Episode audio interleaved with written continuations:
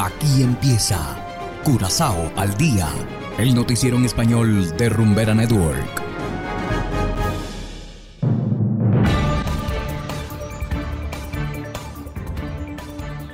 Muy buenas tardes a todos nuestros estimados oyentes de Rumbera Network 107.9 FM. De igual manera, saludamos a quienes nos escuchan en formato podcast a través de noticiascurazao.com. Yo soy Ángel Van Delden vamos directamente con los titulares correspondientes al día de hoy, 30 de agosto de 2022. Hospital Adventista podría cerrar a finales de año. Dos casos de viruela del mono confirmados en Aruba.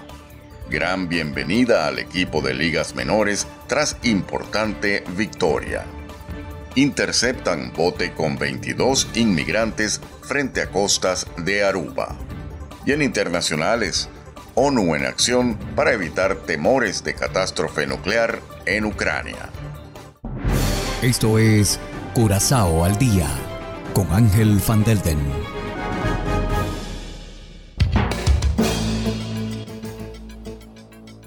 Empezamos con las noticias de interés local.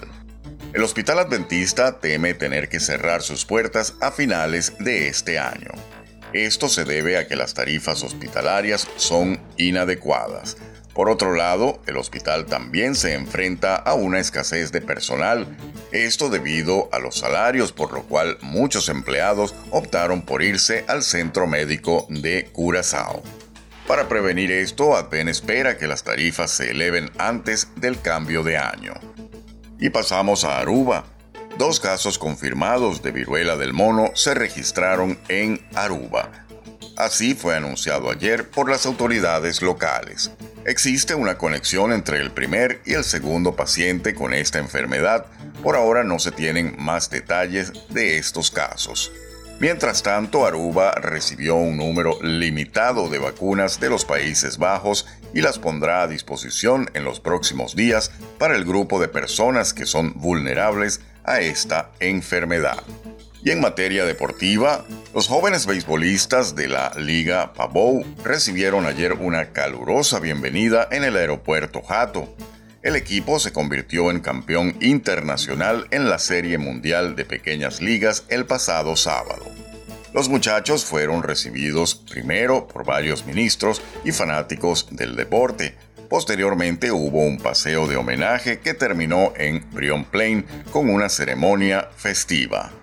Y nuevamente pasamos a Aruba, la Guardia Costera interceptó un bote con 22 inmigrantes indocumentados a bordo frente a las costas de la vecina isla.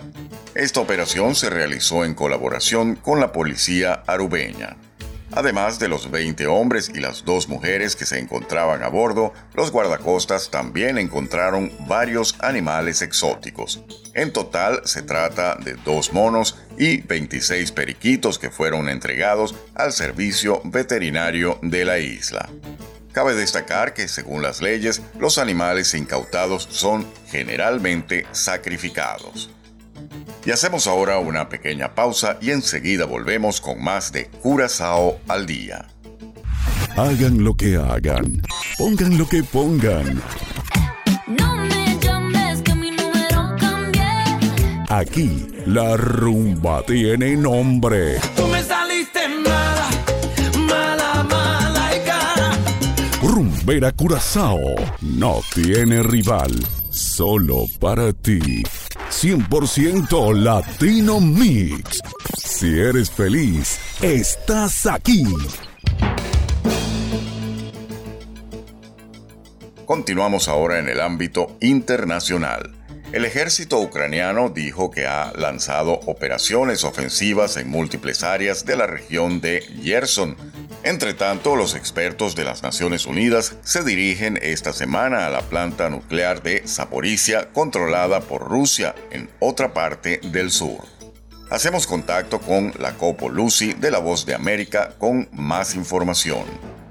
Frente al continuo riesgo de un desastre en la central nuclear de Zaporizhia, donde ucranianos y rusos siguen intercambiando peligrosos ataques alrededor de la planta, la ONU anunció que esta semana finalmente un equipo suyo visitará el complejo. La riesgosa misión buscará aliviar los temores globales de una catástrofe nuclear y determinar las condiciones de la planta. Kiev y Moscú han negado haber tenido como objetivo la planta de energía nuclear más grande de Europa, mientras se acusan mutuamente de bombardearla. Debemos proteger la seguridad de la instalación nuclear más grande de Ucrania y Europa. El equipo verificará los sistemas de seguridad, evaluará los daños a la planta y las condiciones de trabajo del personal. Una de las principales preocupaciones es que los incendios u otros daños podrían causar fallas en los sistemas de enfriamiento y provocar así una fusión nuclear. Hoy hemos iniciado acciones ofensivas en diferentes direcciones. La contraofensiva lleva mucho tiempo,